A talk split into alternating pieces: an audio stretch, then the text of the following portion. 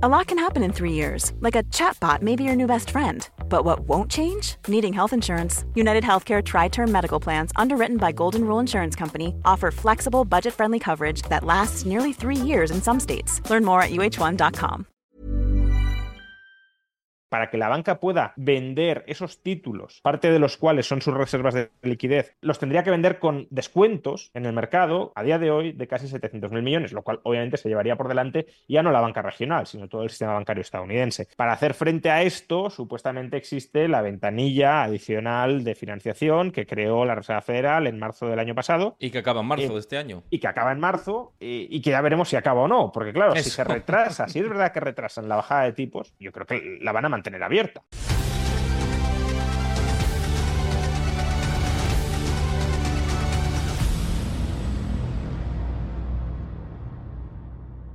Y como decía por, por aquí con todos nosotros una vez más, como todos los meses, Juan Ramón Rayo, ¿qué tal? ¿Cómo estás?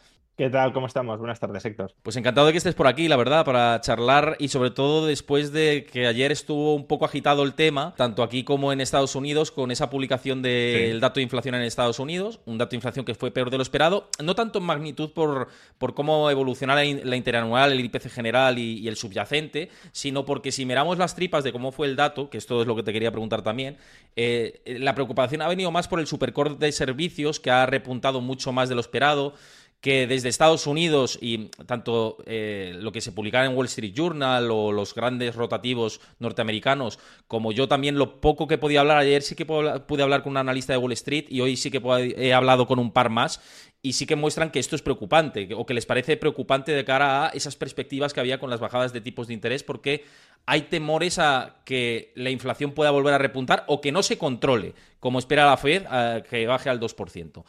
Em, no sé cómo has visto tú este dato, si no te parece para tanto, si sí, eh, si debe tener puntos de preocupación como el supercore de servicios, cómo, o qué, qué- qué conclusiones podemos extraer. A ver, depende de que entendamos o cuáles sean los fundamentos de la preocupación. Si lo que preocupa es que la inflación pueda no regresar tan fácilmente al 2% como estaba eh, marcado en el, en el itinerario de algunos, pues eh, es una posibilidad cierta que la inflación se quede no en el entorno del 2, sino del 3, del 3,5 o del 4, como hemos dicho en muchas ocasiones. Es decir, que rebajar la inflación desde el 10 o desde el 11 hasta el 5 o el 6 era relativamente fácil porque tenía un componente, est- este sí, transitorio, bastante, bastante claro, bastante fuerte, por las circunstancias, eh, cuellos de botella, la guerra, etcétera, eh, pero la llamada última milla, que es esa parte de la inflación más pegajosa, más estructural, más permanente, es la que más puede costar y la que más está costando a la hora de rebajarla, porque claro, pues, eh, de- del 10 al 6 bajamos muy rápidamente, 4 puntos, 4 o 5 puntos, pero este 3 al 2 se resiste mucho, ¿no? Eh, de hecho, pues eh, parece que se podría estar volviendo a acelerar, aunque el dato de enero hay que tomarlo con, con- precaución, eh, porque también el, el del año pasado, si no recuerdo mal, fue negativo y luego se, se fue, eh, fue mejorando, ¿no? Entonces, ese- esa es una primera cuestión, que con la economía estadounidense, sobre todo en efervescencia, con unos déficits públicos que son más altos de lo que deberían ser, son anormalmente altos desde un punto de vista histórico, a pesar de tener una política monetaria eh, bastante restrictiva, eh, todo eso puede no terminar confluyendo en una reducción eh, sostenida de la inflación al 2%, que es lo que debería buscar la Fed. Si el motivo de preocupación es ese, pues sí puede haber motivos de preocupación. Si el motivo de preocupación es que como la inflación no llega al 2, la Fed puede terminar no bajando los tipos de interés eh, a cotas algo inferiores a sus niveles actuales, yo creo que aquí, mm, bueno, al final es una cuestión política de la Fed, más que económica, política, pero, pero creo que eh, la Fed terminará bajando los tipos de interés, porque las razones para bajar los tipos no son meramente, deberían serlo, ¿eh? no estoy diciendo lo que debe ser, sino lo que es, no son meramente la estabilidad de precios o la preservación del poder adquisitivo de la moneda, sino que tanto en el caso de Europa como en el caso de Estados Unidos entran, por desgracia, otras consideraciones en juego. Una consideración que todos conocemos y que, por desgracia, tiene más presencia o ha tenido históricamente más presencia de la que debería tener, es eh, la expectativa del mercado bursátil. La bolsa ya ha incorporado expectativas de bajada y si no se bajan los tipos, ya no digo al ritmo que espera el mercado, pero no mucho más allá, pues habrá una caída importante de las cotizaciones y ahí la, la Fed sabemos que tiende a intervenir para evitar caídas muy bruscas del mercado bursátil. Esto lleva siendo así desde hace más de 20 años. Y luego en, Estados Unidos hay un problema de fragilidad del sector financiero. Recordemos que hace cosa de 10 días eh, la, banca regional estadounidense volvió a, estar muy tensionada en bolsa porque em, la entidad que había adquirido el Signature Bank eh, reveló pérdidas muy significativas a cierre de año como consecuencia de un deterioro muy fuerte de su margen de intermediación. Y bueno, pues eso no significa que vaya a quebrar o que vaya a quebrar de inmediato, pero desde luego si esas pérdidas perseveran en el tiempo, pues sí terminará quebrando, a menos que llegue una recapitalización externa, claro está. Y esas pérdidas se fraguan porque han invertido la banca regional, sabemos que tiene ese problema. Ha invertido a muy largo plazo en activos de bajo rendimiento, con deuda a corto plazo que ahora tiene que refinanciar a tipos de interés muy altos. Por lo tanto, ahí hay un, problema financiero, una, bomba de relojería financiera que la Fed va a tener que desactivar de alguna manera. No tiene por qué hacerlo ya, pero no, no se puede extender indefinidamente. Y luego en Europa, con lo que nos encontramos, aunque hoy es verdad que ha habido algún dato, un poco podría estar apuntando en una cierta dirección de rebote, pero eh, con lo que nos encontramos es con una situación de estancamiento de la actividad real, no tanto del empleo, pero sí de la actividad real, y ahí el Banco Central Europeo pues, también podría estar interesado, sobre todo cuando la inflación no parece que esté disparada, sino en una zona que yo creo que al Banco Central ni a un lado ni al otro del Atlántico les incomoda demasiado, eh, podría bajar tipos para impulsar la actividad. Otra cosa, de nuevo, es si esto es una buena política monetaria, esto de ir relajando el crédito para reestimular la actividad económica a costa de potenciales malas inversiones por esta inyección de crédito barato. Claro, es que aquí entra en juego lo que, vamos, lo que estás diciendo, ¿no? Efectivamente, por un lado, eh, las expectativas, que estamos comprando expectativas eh, demasiado halagüeñas y comprar expectativas demasiado positivas tienen la contrapartida de que si no se da, pues puede venir el tío Paco con las rebajas, dicho llanamente, eh, y luego pues decir las, previsiones de, la Reserva Federal con respecto a el control del mercado laboral, por un lado, que de momento lo tiene bajo control, es la realidad, y por otra parte, los precios, ¿no? que una cosa es mantener los tipos altos y otra cosa es hacer seis bajadas eh, de tipos de interés o bajarlas tres veces, que es eh, lo que tenía la FED en su hoja de ruta. ¿no? recordemos que ellos eh, han sido transparentes en este sentido y otra cosa es cuándo se producen esas bajadas. Ellos hablaban del segundo semestre y el mercado lo adelantaba a marzo. Ahí está la, cosa, ¿no? Pero mira, nos dice una cosa muy interesante Reide por el chat, que es un habitual por aquí. Dice que em, eh, que ha habido hoy una noticia, que efectivamente es, cierto, y, que comentaban tanto medios como Reuters y algunos también de, cierto nombre, que la banca alemana parece ser se está preparando para una oleada de créditos dudosos, es decir, de los llamados eh, créditos subprime, ¿no? Dentro de, su, de, su, esquema. Dice que puede ser la mayor crisis inmobiliaria de la crisis financiera eh, eh, esta información. Mm, yo no lo sé. Lo que sí que vi el otro día, ya no sé si tendría que ver la parte de lo que está afectando esos créditos dudosos, si, si es más inmobiliario comercial o inmobiliario residencial. Lo que sí vi el otro día es que se había producido la mayor caída de precios en oficinas en Alemania desde el año 2008. ¿Es preocupante esta situación a tu modo de ver? Ya sé que estoy hablando, introduciendo mucho la palabra preocupante o el concepto preocupante, pero es para estar eh, mirándolo con, atención, cuanto menos. Bueno, y en, en, los precios de la vivienda en Alemania se está produciendo la mayor caída en los últimos 60 años, porque recordemos que en la crisis de 2008 el mercado alemán no se vio muy negativamente impactado, sí el español, pero no el alemán, con lo cual, bueno, desde entonces ha seguido subiendo y ahora es cuando, cuando llegan las rebajas. Em, a ver, aquí eh, pues eh, es, la otra posible derivada de cómo se genera una crisis financiera, ¿no? Yo creo que el gran riesgo que hay en el horizonte es no digo el gran riesgo en cuanto a probabilidad, sino en cuanto a magnitud del daño si se verificara ese riesgo. No, no estoy diciendo que sea el escenario más probable, pero el gran temor que podemos tener todos de, que ocurra es una crisis financiera. Y las crisis financieras pueden surgir por dos razones. Una, la que vimos el año pasado en Estados Unidos y la que está teniendo ciertas reverberaciones eh, en la actualidad, que es por un problema de liquidez.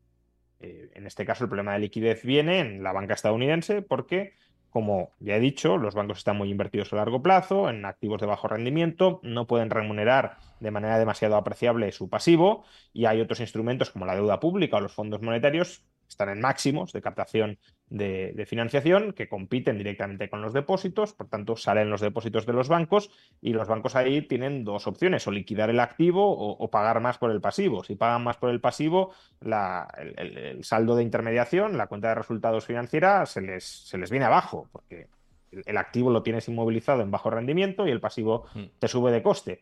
Si liquidas el activo en un entorno de altos tipos de interés, lo liquidas con pérdidas, con lo cual te comes ya por anticipado todas las pérdidas futuras que tendrías subiendo tipos para mantener el pasivo. Entonces, ahí hay un problema de liquidez que como problema de liquidez se puede convertir en problema de solvencia, pero no es un problema de solvencia originado en el impago de los créditos que ha concedido la banca. Es decir, la banca regional de Estados Unidos no tiene, al menos hoy por hoy, el problema de que sus deudores estén dejando de pagar lo que les ha prestado. Ese no es el problema. El problema es cómo consigues mantener el flujo de financiación hacia esos créditos a largo plazo. Lo que estáis comentando por el chat o lo que me mencionabas tú ahora a raíz del chat es la otra, el otro posible origen de una crisis financiera, que es que sí te estén empezando a impagar eh, los préstamos o los créditos que tú has dado. Y en ese caso, pues la crisis de solvencia se puede convertir en una crisis de liquidez, que a su vez realmente la de solvencia. Es decir, en el ejemplo anterior era la crisis de liquidez la que generaba la de solvencia, en este caso podría ser la de solvencia la que genere la de liquidez y a su vez la de solvencia. ¿no? Si em, nos encontramos, que yo creo que eso es lo que falta para verdaderamente tener miedo a, a ese escenario, ¿no? Pero si nos encontramos en una situación donde las empresas quiebran y donde despiden gente, pues obviamente los dos principales deudores, los dos tipos de deudores paradigmáticos del sector privado son empresas y familias. Si las empresas quiebran y por tanto no pueden pagar sus deudas, o si las familias se hallan en situación de desempleo y por tanto no pueden pagar sus deudas, claro que va a haber una situación de impagos en la cartera de créditos del banco o de los bancos. Y si los bancos cuentan con un capital relativamente modesto porque a pesar de todo siguen teniendo un capital relativamente modesto, es decir, siguen enormemente apalancados como para absorber esas pérdidas, pues ahí sí se podría generar eh, un problema de solvencia, sobre todo porque si esos créditos ya no es que experimentes un impago, sino que el colateral que tenían esos créditos por si había impagos se está depreciando en el mercado, pues el hundimiento de los valores inmobiliarios, eh, tanto comerciales como residenciales que estábamos mencionando, pues bueno, eh, se puede reproducir en, algunas economías, no creo que sea el caso de España, por ejemplo, es decir, esta situación no es, eh, creo, especialmente significativa o relevante en el caso de España, eh, la vivimos en 2008, pero no, no, se ha reproducido la burbuja de entonces, ni ha habido una luz de nuevo crédito para, para sufragar todo esto, pero sin conocer las tripas de la banca alemana, solo viendo pues la trayectoria de, precios que ha seguido el mercado inmobiliario alemán eh, la situación de parálisis de la economía alemana, de caída de los precios de la vivienda, bueno, uno puede sospechar que, claro que puede haber problemas potenciales en la banca si uno de los principales activos que respalda en última instancia el repago de los créditos de la banca, que es el sector inmobiliario, pues lo está pasando mal. Pero, como digo, lo que falta ahí para terminar de tener miedo es que haya una destrucción eh, significativa de tejido empresarial y de empleo. Eso es lo que creo que todavía no estamos viendo, lo que hasta cierto punto algunos esperábamos que sucediera, tanto en Europa como en Estados Unidos, a raíz de la subida de tipos de interés, pero lo que, bueno, en, algunas partes de Europa no es que haya llegado ni mucho menos, pero sí que hay algo más, ¿no? Es decir, la, actividad está estancada, en Estados Unidos no, pero hmm. tampoco sabemos cuándo esto puede cambiar, porque es verdad que hasta cierto punto es anómalo Em, que con unos tipos de interés tan altos, con una inflación en caída, es decir, con unos tipos reales altos, eh, la actividad económica esté resistiendo mm, también. Parte de la explicación, ya lo dijimos, es por los déficits públicos, pero bueno, en el caso de Europa esos déficits públicos no son tan altos, lo cual, eh, bueno, veremos hasta qué punto es verdad que hay un rebote o como algunos especulan que puede empezar a haber en Europa, o hay una perseveración de las circunstancias actuales que entonces sí podría terminar, claro, si la actividad no, no tira, sí podría terminar afectando a, a la capacidad de repago de la deuda. Mira, ligado con esto que, estás comentando de activos que pueden tener los bancos en sus balances en pérdidas, eh, te voy a poner un gráfico ahora para que va ligado todo esto para que comentemos y que luego vamos a hablar de maneras de protegerse también de todo esto, que es verdad que si vienen problemas a futuro, desde ya se puede empezar a trabajar eh, a nivel de nuestros ahorros para evitar ese problema futuro, pero vamos a ir a eso. Antes te voy a poner este gráfico que te digo, déjame un segundito que compartimos por aquí.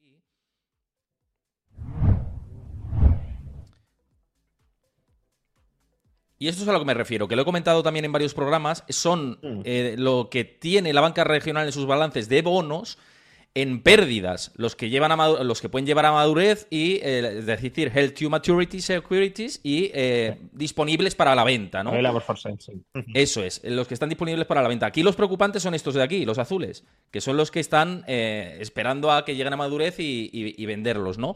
claro, como ves esta situación que estamos hablando de eh, mm, eh, combinados los que son más peligrosos serían 160 mil millones de dólares. Habló de Estados Unidos.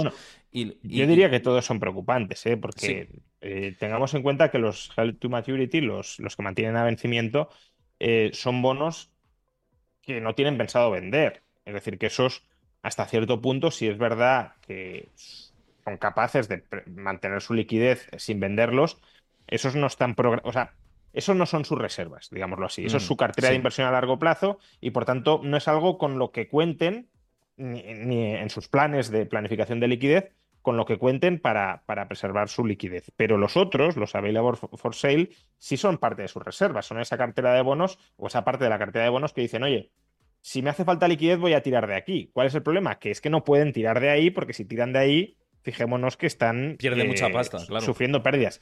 Si además, o sea, si ya su necesidad de liquidez llega hasta el punto de que no solo han de echar mano de las available for sale, sino que han de reclasificar las held to maturity para poderlas vender, claro, ahí ya llegas a esa cifra de pérdidas potenciales de casi 700 mil millones de dólares. Pero esto, de nuevo, eh, hay que aclararlo en función de, de la distinción que hemos hecho antes. Esto no son pérdidas vinculadas a que eh, los deudores de la banca estadounidense estén dejando de pagar esas deudas. Eso eh, en parte puede ser deuda pública, puede ser deuda hipotecaria garantizada por el sector público, eh, y por tanto no hay un problema de solvencia en esta deuda.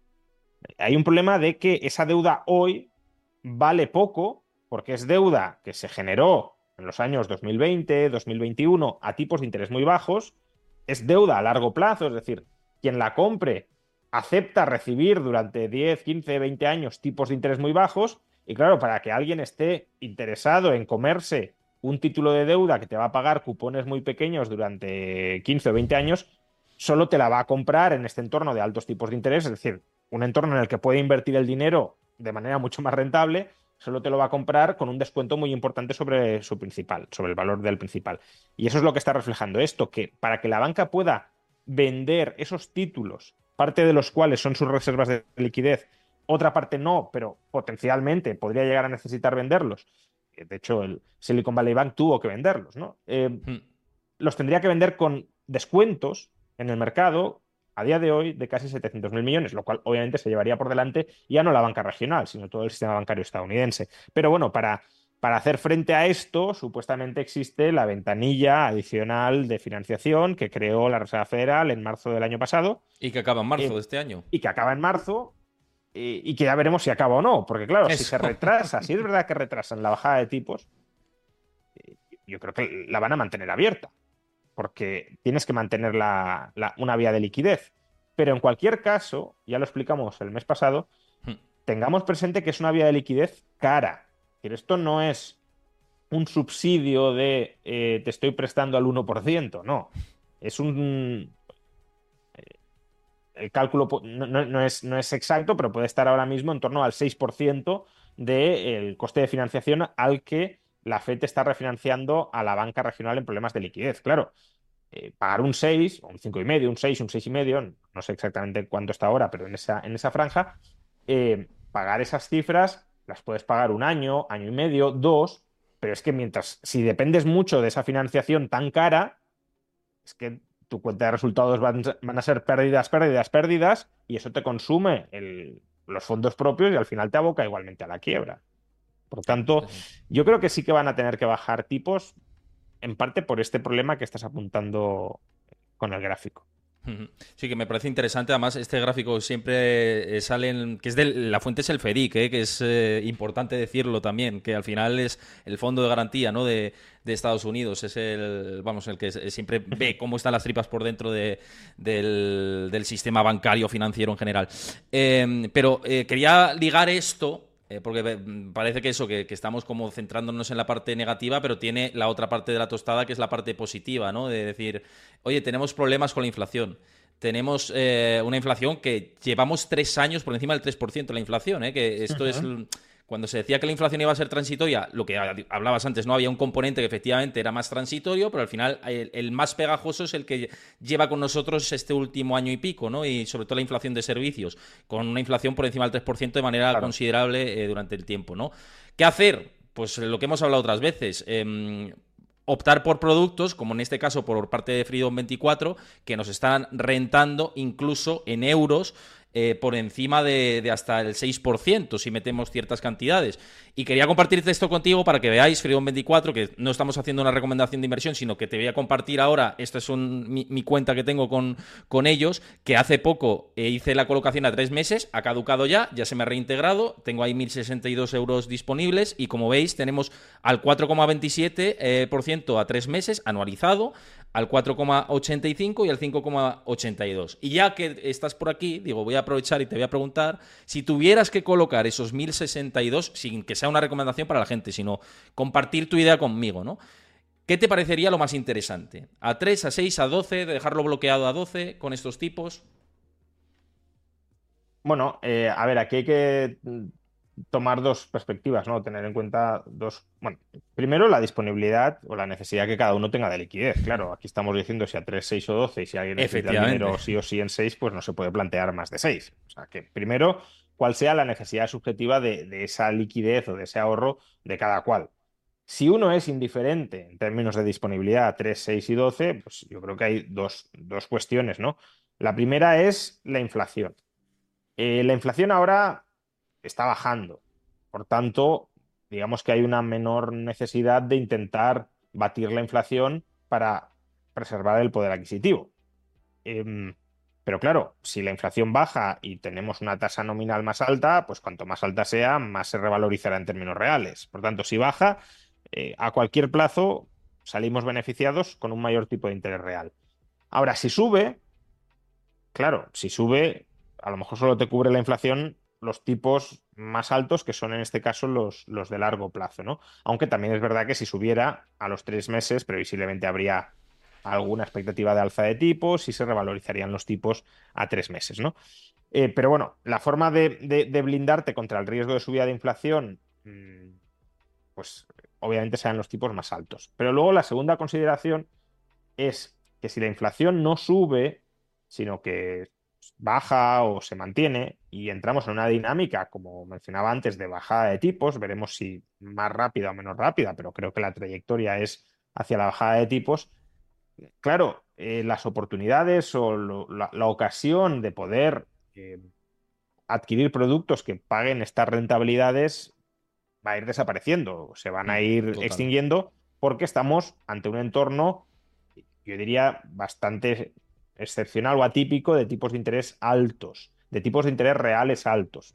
Que bueno, si nos fuéramos a una inflación más alta, pues los tipos nominales serían más altos, pero de tipos reales como los que tenemos ahora, creo que es excepcional. Los propios bancos centrales dicen que es excepcional, que están como manteniendo durante un, cierto tiempo los tipos en niveles artificialmente altos para terminar de enfriar las economías y, y, terminar de ganar la batalla contra la inflación, pero probablemente veamos pues eso, caídas de tipos en, el futuro y por tanto menores oportunidades de invertir en activos más o menos seguros eh, estas cantidades de dinero. ¿no? Entonces, bueno, pues si uno se quiere blindar contra el riesgo de, bajada de tipos, que es un riesgo que existe, diría que hay más opciones de que bajen tipos, de, de que suban tipos, pues obviamente los plazos más, más largos, que son los que te cierran el entorno de tipos altos durante más tiempo, pueden ser las opciones más atractivas. Pues mira, como yo, este dinero no lo necesito disponible, lo que decías, ¿no? El capital disponible que, que lo necesites para allá. En principio, como es no la respuesta, y como yo también estoy en tu tesis de que este año bajarán los tipos, aunque no me creía lo de seis y siete veces y, efectivamente no ha sido así, pero algo bajarán, pues vamos a meterlo en el largo plazo, eh, aquí vamos a poner los 1062, lo vamos a hacer aquí en directo eh, para que lo veáis, al 582 anual, lo confirmamos, aquí veis la confirmación, lo enviamos y ya estaríamos eh, dentro. Bueno, pues si queréis hacer esto mismo, os pasa Gris por el chat el enlace y si lo veis esto desde YouTube en diferido, también lo tenéis en la descripción del vídeo, también lo tenéis en el comentario fijado y lo tenéis ahí abajo en el QR. También desde el canal de Juan Ramón Rayo podéis acceder a su... él también tiene enlace en su canal, esta charla también se subirá en su propio canal y lo tendréis también fijado en el comentario si os queréis aprovechar de, de esto, que ya os digo, que 5,82% en un año, pues oye, no está mal con este escenario que también comentaba eh, Juan Ramón Rayo. Em, un poco por eh, hilar lo que decías y, pasando un poco y volviendo a esta, esta diapositiva em, que la comentábamos antes. Eh, esta semana también he tenido algunos debates en el canal eh, sobre la deuda. También en, hace poco tuve una charla por aquí que hablamos de la deuda de Estados Unidos, de cómo los países desarrollados estaban endeudando para sostener sus economías y evitar las recesiones económicas. Y estaba el dilema, y yo creo que muchos defensores de la teoría monetaria moderna que decían, bueno, mientras se paguen los intereses, no hay peligro con la deuda, porque tiramos para adelante, crecemos y ya, se, ya en el futuro se verá, ¿no? Eh, ¿A ti qué te entraña todo esto a nivel de riesgos, no? Porque sé que tú no eres muy defensor de esa parte, ¿no? Pero es verdad que... No. Em, sí, coméntame, coméntame. Sí, sí no, iba a decir... Eh, es verdad que en la medida en que tú puedas crear nuevo dinero, al final eh, los dólares, los euros son, son pasivos del Estado, es un tipo de deuda especial del Estado, pues en la medida en que tú puedas emitir nueva deuda, que utilizamos luego como dinero, y pagues los intereses con emisión de nueva deuda, pues por definición, como los bonos se pagan en ese tipo de deuda especial en moneda fiat que tú puedes crear a conveniencia, pues no puede haber un, default en términos eh, nominales. Si el Estado eh, no tiene ningún tipo de autorrestricción a la hora de crear nueva moneda fiat, eh, pues siempre va a pagar, siempre va a poder pagar sus deudas denominadas en moneda fiat. Yo creo que eso es bastante obvio.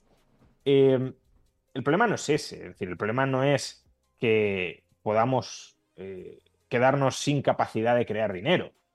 El problema es si hay algún motivo para autorrestringir la capacidad presente y futura de crear ese dinero. Y el motivo, claro, son las expectativas de inflación. Em, ¿Por qué todos los países desarrollados han otorgado un estatuto de independencia al Banco Central mm, separando al menos tanto como sea posible, las decisiones de política fiscal de las de política monetaria? Pues precisamente para que no haya una dominancia fiscal muy fuerte del Tesoro sobre el Banco Central. Es decir, que el Tesoro no se pueda financiar a discreción imprimiendo dinero. Em, eso no significa que la separación sea total o sea totalmente efectiva, porque hay formas en las que el Tesoro puede chantajear al Banco Central, en parte lo estamos viendo, el Banco Central sube los tipos de interés para enfriar la economía. Eh, el Tesoro debería acompañar en ese ejercicio. Esto incluso lo han llegado a decir desde el Banco Central Europeo. También Powell, eh, en una reciente entrevista, dijo que la senda de deuda de Estados Unidos era insostenible y que había que revisarla. Pero Christine Lagarde hace algunos meses dijo, bueno, en la, en la pandemia los dos fuimos a la vez. Hubo expansión fiscal y expansión monetaria. Ahora los dos deberíamos volver a, a la vez contracción fiscal y contracción monetaria. ¿Por qué? Pues porque si el Banco Central sube los tipos de interés y el Tesoro sigue emitiendo deuda al mismo ritmo, eh, por un lado, eh, el efecto que va a tener el déficit fiscal sobre el gasto agregado va a contrarrestar el efecto que la política monetaria quería causar, que era pues encarecer el crédito y restringir el gasto agregado. Pero es que además Quality sleep is essential. That's why the Sleep Number Smart Bed is designed for your ever evolving sleep needs. Need a bed that's firmer or softer on either side? Helps you sleep at a comfortable temperature? Sleep Number Smart Beds let you individualize your comfort so you sleep better together. JD Power ranks Sleep Number number 1 in customer satisfaction with mattresses purchased in-store. And now, save 50% on the Sleep Number limited edition Smart Bed for a limited time. For JD Power 2023 award information, visit jdpower.com/awards. Only at a Sleep Number store or sleepnumber.com. Life is full of awesome what ifs, and some not so much, like unexpected medical costs. That's why United Healthcare provides Health Protector Guard fixed indemnity insurance plans to supplement your primary plan and help manage out of pocket costs. Learn more at uh1.com. Hey, it's Ryan Reynolds, and I'm here with Keith, co star of my upcoming film, If, only in theaters, May 17th. Do you want to tell people the big news? All right, I'll do it. Sign up now and you'll get unlimited for $15 a month in six months of Paramount Plus Essential Plan on us. Mintmobile.com slash switch. Upfront payment of $45 equivalent to $15 per month. Unlimited over 40 gigabytes per month. Face lower speeds. Videos at 480p. Active Mint customers by 531.24 get six months of Paramount Plus Essential Plan. Auto renews after six months. Offer ends May 31st, 2024. Separate Paramount Plus registration required. Terms and conditions apply if rated PG. La subida de tipos de interés va a tener un efecto sobre eh, el déficit futuro esperado del tesoro. Claro, si, si a ti te suben los tipos de interés y por tanto se encarece el coste para el tesoro de refinanciar la deuda, la expectativa es que en el futuro la deuda va a ser todavía mayor, la deuda pública va a ser todavía mayor por, por, por la subida de tipos de interés. Si, si pa, para, para estabilizar el nivel de deuda pública, cuando suben los tipos de interés, tendrías que reducir la emisión de deuda lo que vamos a pagar de más por intereses lo emitimos de menos en déficit. Pero si tú no lo haces, agrandas la expectativa de deuda futura. Y si tú agrandas la expectativa de deuda futura y no eh, pretendes saldar esa mayor deuda futura con algún tipo de, de, de, superávit público o de menor déficit público del previsto, la única forma que tendrás de no impagar es con emisión monetaria.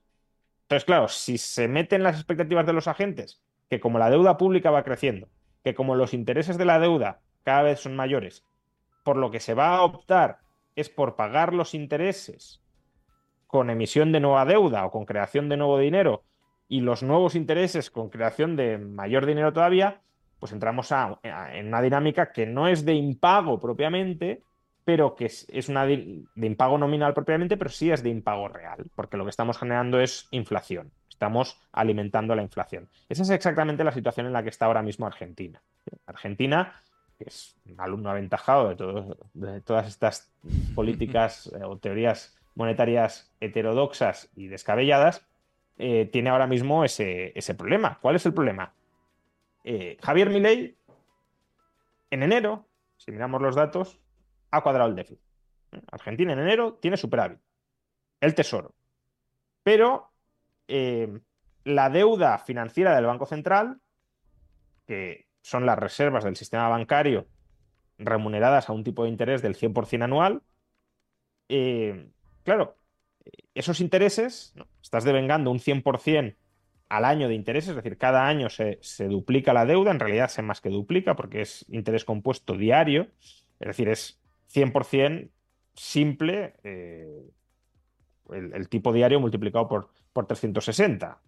Como además es compuesto, pues es bastante más del 100%. Pero bueno, eh, pongamos que cada año se duplica, por hacer los números más sencillos. Claro, eh, ¿cómo pagas esos intereses que duplican la deuda que tiene el Banco Central cada año? Pues el Banco Central los paga creando más dinero. Entonces, digámoslo así, los pasivos del Banco Central en Argentina están creciendo a pesar de que el Tesoro ha cuadrado sus cuentas. Y por tanto, el, fruto de las tensiones inflacionistas en Argentina, ahora mismo, si se mantienen las cuentas del Tesoro cuadradas, no va a estar en el Tesoro, va a estar en esos pasivos del Banco Central que siguen creciendo y creciendo y creciendo y que hay que de alguna manera rescatar y sanear para que los tipo, para que los intereses que hay que pagar sobre esas deudas del Banco Central no sigan creciendo, emitiendo nueva moneda.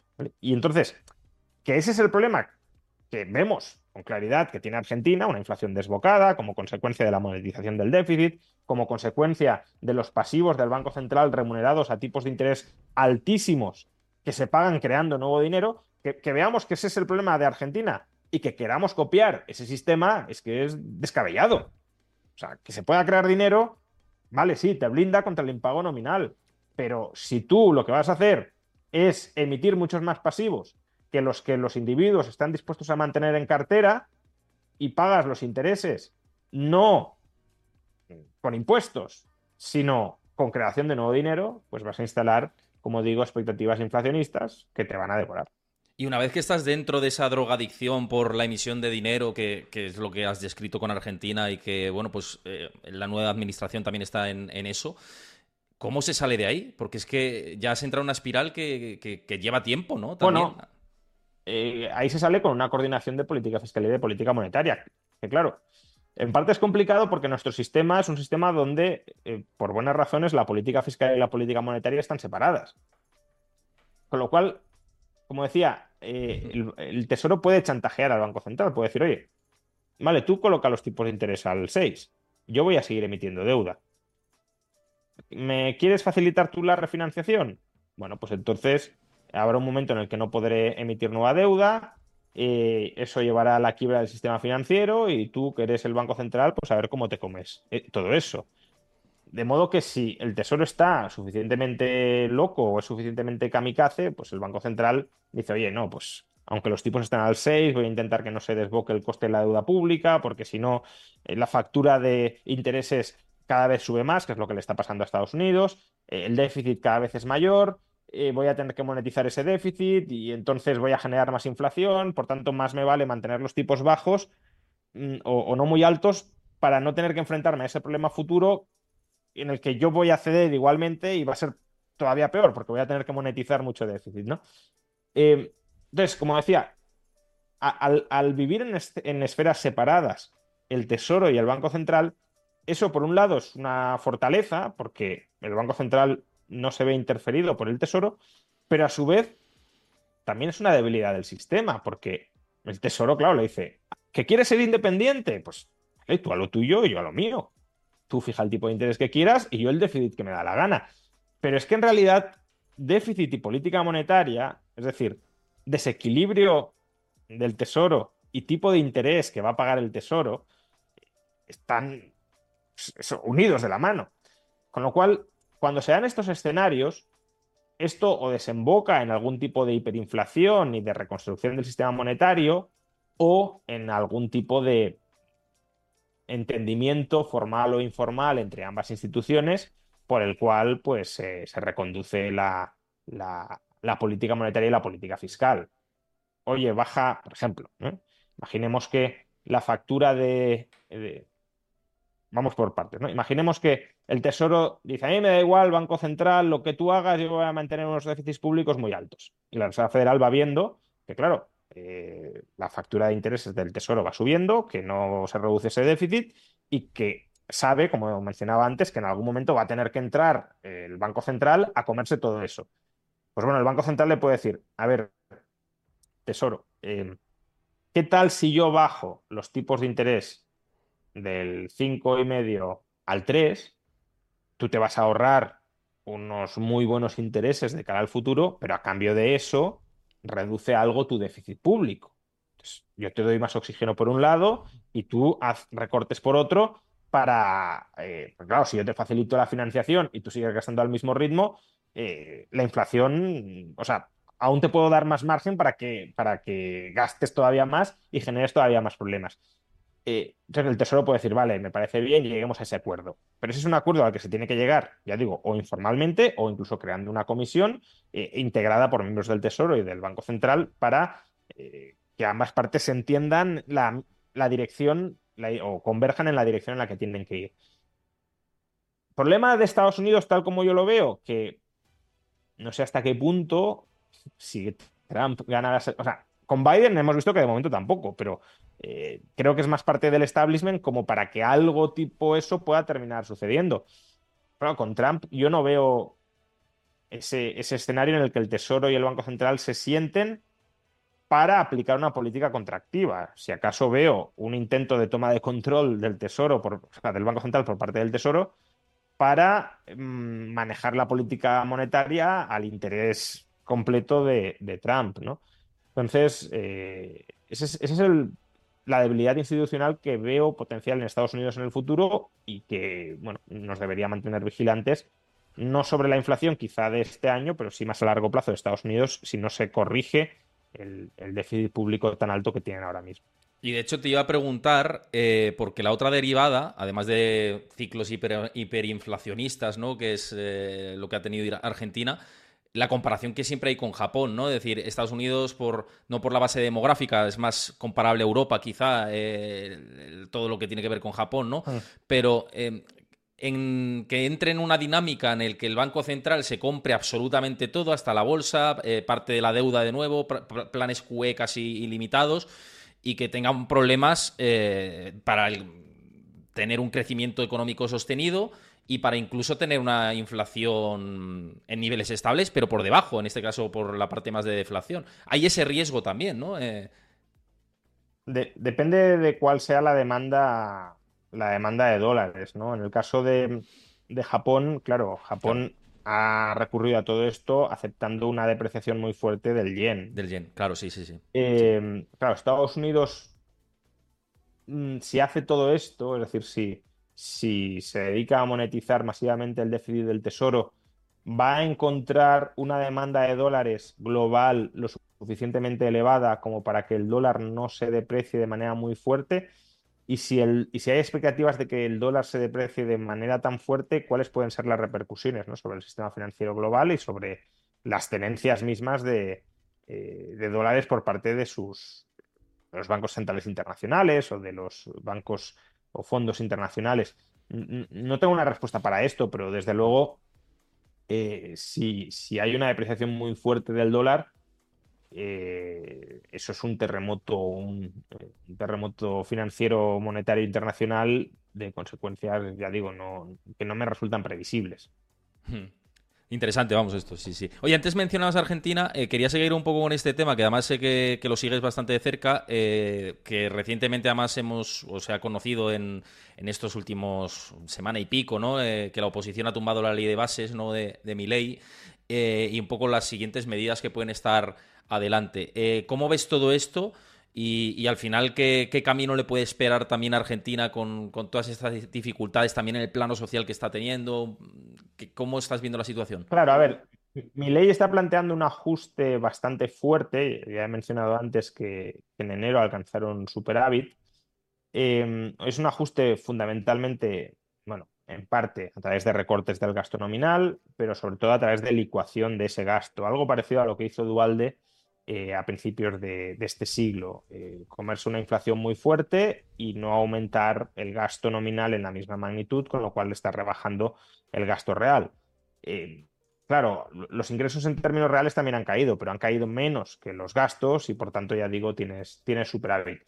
eso tiene un, un, primer problema y es que, bueno, que afecta, impacta de manera muy negativa en la vida de la gente y no sabes cuánto va a aguantar la gente mientras le practicas ese ajuste. Mi ley en este caso tiene la ventaja de que acaba de ser elegido y, claro, todavía hay una cierta expectativa de que lo que está haciendo va, a ir bien y por tanto hay una cierta esperanza de, oye, me sacrifico, pero es para mm, terminar saliendo adelante. Creo que en un año, en año y medio las cosas van a ir mucho mejor y que va, va a valer la pena el sacrificio que estoy experimentando. Claro, si en un año, año y medio la cosa está igual de mal, pues entonces sí que habrá problemas sociales muy serios en Argentina Em, y, no sería en absoluto descartable la hiperinflación, porque, bueno, no sé si caería el gobierno o lo que sucedería, o el gobierno cambiaría de planes y volvería a aumentar el gasto, pero bueno, entraríamos en una dinámica de absoluto descontrol monetario, ¿no? En parte, mi ley quería. Eh, bueno, y entonces la, segunda, eh, la segunda desventaja o el segundo problema que, que tiene este ajuste ya no es el impacto directo que tiene sobre la gente, que también, sino que de entrada, claro, te frena la economía, porque tienes una economía muy dependiente del, gasto público, estás contrayendo el gasto público en términos reales, pues, no sé, la obra pública se ha desplomado en Argentina. Entonces, eh, todo eso es un sector de la economía que se para. Mi ley pretendía contrarrestar esto en parte con una liberalización de la economía que atrayera capital internacional al país y, bueno, pues eh, invertimos menos desde el sector público, pero invierte más el sector privado. Parte de esa liberalización o de regulación está vigente a través del decreto de necesidad y urgencia que de momento el legislativo no ha sido capaz de derogar. pero bueno, ya están ahí los radicales moviéndose para ver si lo consiguen tumbar. Y la otra parte ha sido a través de la no aprobación de la ley de bases y puntos de partida para la libertad de los argentinos, que era la otra, bueno, otra de las partes, porque ni siquiera todo esto es el, programa, el, 100% del programa liberalizador de mi ley, pero otra de las partes de este programa liberalizador que de momento no ha entrado en vigor. ¿Problema de esto? Pues como digo, que no va a haber ese revulsivo regulatorio o desregulatorio que reanime la, inversión privada. Y claro, si se contrae el, gasto público y no aumenta el gasto privado, pues eh, Argentina sufrirá una recesión mayor de la que tendría por qué sufrir si se hubiese aprobado este paquete liberalizador de la economía. Aún así, bueno, esto en parte entra, creo yo, dentro de una dinámica negociadora en el ámbito político que, bueno, no está del todo cierto cómo va a terminar, porque ahora mismo mi ley, digamos que está asfixiando fiscalmente a los gobernadores, que son los que se han coordinado para tumbar la ley de bases, y bueno, pues no, no sería descartable, no sé si va a suceder o no, pero no sería descartable que los gobernadores terminen cediendo y, apoyando una segunda versión de la ley de bases eh, a cambio de que no les cierre tanto el grifo de la financiación. Y además, también hay que tener en cuenta que, según el Fondo Monetario Internacional, lo que le ha comunicado oficialmente mi ley, eh, durante los próximos meses, mediados de año más o menos, se espera el levantamiento del cepo. Y claro, si se va a levantar el cepo, ahí ya no hay eh, muchas excusas para retrasar mucho más la dolarización. Entonces, bueno, creo que Argentina ahora mismo es un territorio económico, social y político bastante interesante para, seguir porque se está reconfigurando, reinventando las bases institucionales del sistema y, que la actualidad va a seguir tremendamente movida durante los próximos meses de una manera o de otra. No, que llevará tiempo, esto es lo que, lo que decía antes, ¿no? Que de la noche a la mañana no se cambian las cosas y más aún. Eso, eso por supuesto, pero que mm, creo que quedan muchas jugadas sobre el tablero que no se han dado y que se van a dar durante los próximos meses y van a ser jugadas muy trascendentales.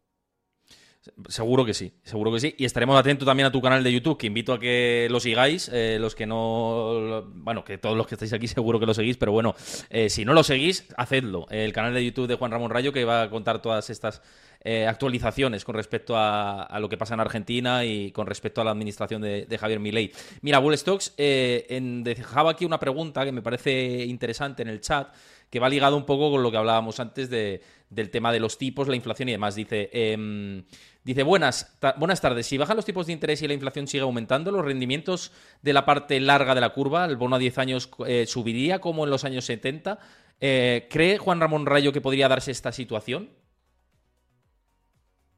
Si baja la inflación, que suban los rendimientos... Eh, hombre, en principio, si baja la inflación, entiendo que las expectativas de bajada de tipos se van a reforzar y, por tanto, mm, la parte larga de la curva tendría que bajar, no, no subir. No, dice que si, sube, perdón, dice, no, no, no, si sube. Ah, si sube la inflación. Sí, eso ah, sí, sí. Creo que lo, he leído yo, lo he leído yo mal. Eh, la, inflación sigue aumentando, decía. La inflación sigue aumentando. Ah, vale, vale. Claro, hombre, si la inflación sigue aumentando, imagino que entrarán en juego expectativas de, mantenimiento o de subidas, incluso según. depende cuánto suba la inflación, obviamente. Eh, pero si estamos ante un repunte fuerte de la inflación, eh, pues el Banco Central Pasa que aquí también cuidado, ¿eh? por ligar un poco con, lo que mencionaba antes.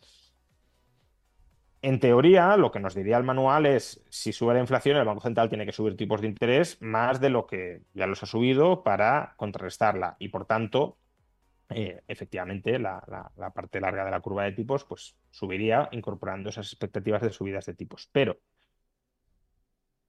mm, antes he mencionado, si el Banco Central sube mucho los tipos, lo que está haciendo es aumentar mucho la deuda pública futura del Tesoro. ¿Vale?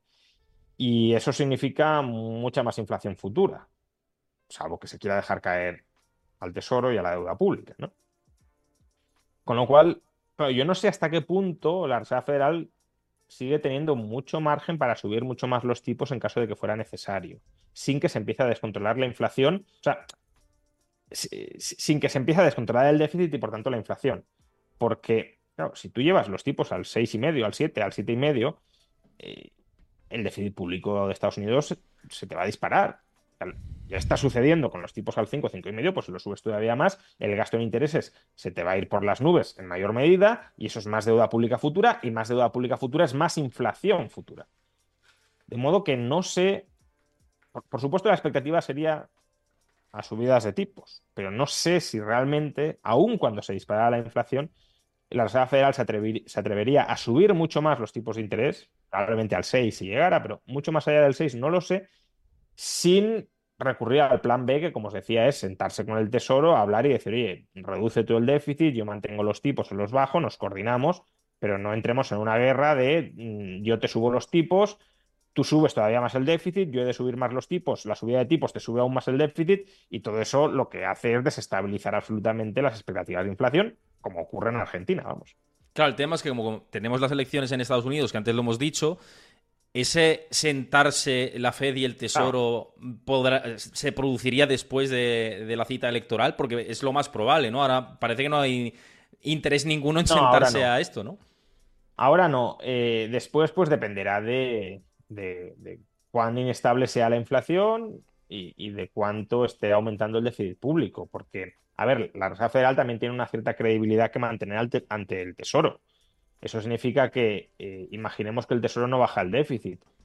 La, Reserva Federal, en principio, no, no, no, va a acudir rápidamente a bajarle los tipos de interés para facilitarle la refinanciación. La Reserva Federal intentará presionar al Tesoro para que baje el déficit porque los tipos de interés están altos.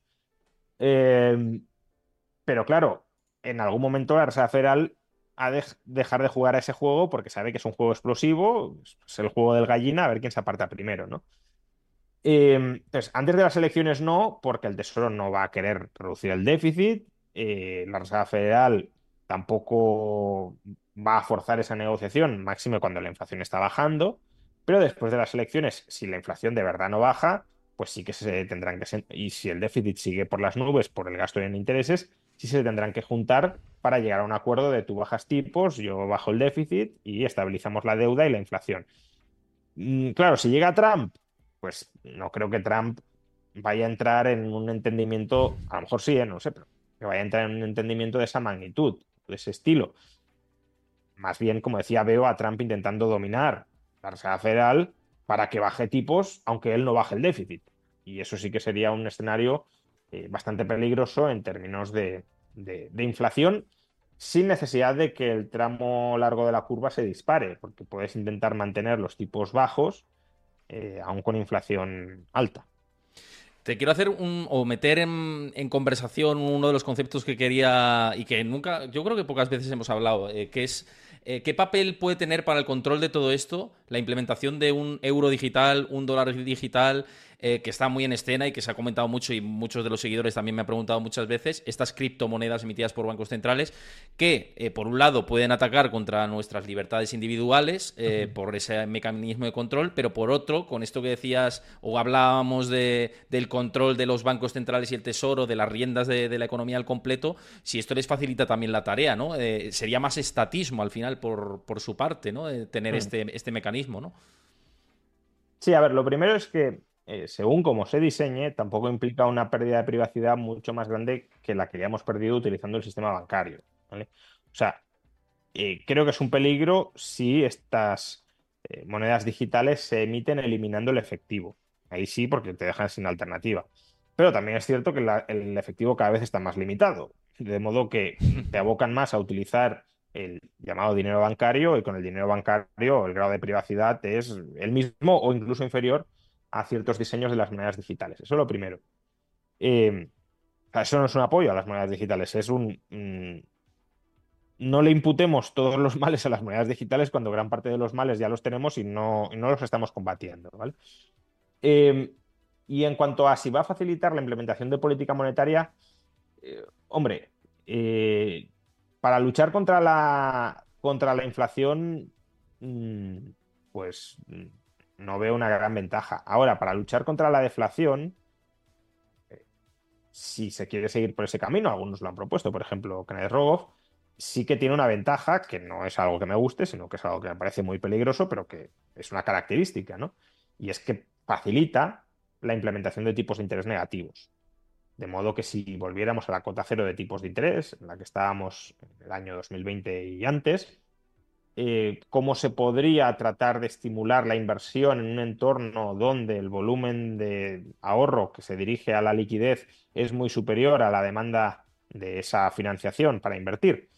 Em, para invertir a largo plazo, pues colocas tipos de interés negativos, como no tienes escapatoria, el efectivo ya no es una escapatoria porque no existe, pero si existe tampoco ayuda, o sea, tampoco te da más margen, pero si no existe el efectivo, pues ya no tienes la escapatoria de un activo al que no le impones tipos negativos, tienes o depósito bancario o moneda digital de los bancos centrales, los dos están pagando tipos negativos, eh, por tanto tu liquidez es una patata caliente, cada vez vale menos, ya no por la inflación, que no la habría porque estamos en un entorno de cota cero más deflacionario, eh, pero te van quitando pues un 0,5 o un 1% de tu saldo cada año. De modo que si tú no quieres perder eso, lo que tienes que hacer es prestarlo. Prestarlo, pues, a un tipo cero o a un tipo negativo inferior al, que marca el, Banco Central. Y ahí, pues, estarías incentivando de mala manera, claro, a la inversión, imponiendo ese, esa penalización a quien mantenga liquidez. El problema de esto, aparte de pues que sea una, especie de impuesto adicional sobre, sobre nuestros saldos líquidos, que estamos empujando a la gente a que invierta en casi cualquier cosa con tal de, que no le quiten ese, o sea, cualquier cosa no, porque si la expectativa es que pierdas el menos 60%, menor perder, mejor perder el, el 1%, ¿no? Pero que si tenemos una inversión que creemos que va a rentar el 0 o el menos 0,5, que es una inversión que hoy por hoy no haríamos porque es una mala inversión, con tipos de interés negativos del menos 1, menos 2%, la haremos. Cuando sabemos que es una mala inversión, pero parece que la política pública diga, mejor una mala inversión que ninguna inversión, que este es un razonamiento muy, muy keynesiano, ¿no? Keynes decía, mejor cavar agujeros y volverlos a tapar, que mantendrá a la gente ocupada y permitirá que fluya el, gasto por la economía, que no mantener las capacidades productivas ociosas sin producir nada. Pero es que no es así. Mejor no invertir a invertir mal. Pero bueno, como estamos en una era donde lo que cuenta es estimular la actividad de lo que sea, genere valor o no, pues en esa era es lógico o encaja bien los tipos de interés negativos que se implementan de manera mucho más sencilla con las monedas digitales. Eh, bueno, por cerrar con esto de las monedas digitales, que también lo decían por el chat, eh, y por un poco mm, darte la, contraparte eh, de esto, estoy de acuerdo con lo que dices. Y a mí el principal temor, que no tiene por qué darse o no, es que el dinero sea programable, ¿no? Y, o que tenga fecha de caducidad, o que haya hmm. parte del efectivo. Esos son tipos negativos, al final. Sí. sí. cuando tiene fecha de caducidad, esto es una propuesta que ya hace pues, un siglo, algo más de un siglo, ya, formalizó Silvio Gesell.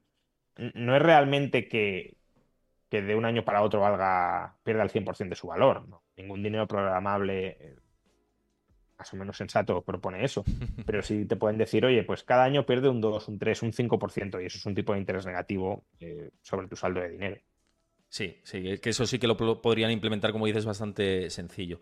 Eh, bueno, en fin, eh, sé que habíais dejado más preguntas por aquí, pero se nos va pasando ya la hora. Estabais preguntando por mercado inmobiliario, hipotecario. Mañana lo voy a tratar en mi canal, por cierto, de todo esto y cómo afecta la inflación, que ya os he dicho también y lo hemos hablado a lo largo del programa de hoy, que hay métodos que podemos hacer también para combatir la inflación, eh, no solo parte del mercado inmobiliario, oro, bitcoin que, que estabais diciendo, esas colocaciones de dinero a largo plazo, como el caso de, de Freedom 24, que entonces lo hemos visto por aquí, que os lo dejo otra vez en pantalla eh, para que lo podáis eh, visualizar de, última, que tenéis el enlace si lo consideráis, no es una recomendación de inversión, ya habéis visto que lo he hecho en vivo y en directo para dinero que tengáis disponible y que no queráis utilizar y parte de vuestro ahorro, si lo queréis rentabilizar, pues una alternativa eh, Freedom 24 es un broker regulado por la normativa europea, para que lo tengáis en cuenta. Cubre la garantía de depósitos hasta 20.000 euros, también os lo tengo que decir.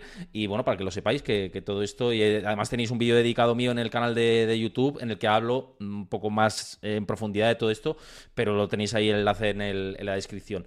Bueno, lo dicho, eh, Juan, un placer eh, que pases por aquí como siempre y charlar contigo siempre es un lujo. Nos vemos el mes que viene también y que a ver qué, qué nos va deparando la economía, ¿no? ¿Qué novedades nos va trayendo? Genial, pues nada, muchas gracias Héctor como todos los meses y sí, nos vemos en marzo. Pues nada, muchísimas gracias a todos vosotros también por seguir esto en directo. Muchas gracias a los que habéis seguido el canal. También si lo veis en diferido desde mi canal de YouTube, pues si queréis apoyarlo, suscribiéndose al canal, eh, dejando vuestro like, comentar eh, qué os ha parecido la charla. Eh, pues un placer también leeros por ahí, que siempre me gusta ver qué comentarios vais poniendo. Lo dicho, mañana nos vemos aquí 5 de la tarde. Eh, hora española y vamos a tratar todo esto, ¿no? Eh, cotizaciones de, los mercados, situación del mercado inmobiliario, si puede recalentar esta parte o no la inflación, vamos a hablar de todo esto, así que mañana nos vemos 5 de la tarde y, nada, pues que muchas gracias por la atención de hoy. Eh, un abrazo a todos, chao, hasta mañana. Hasta luego.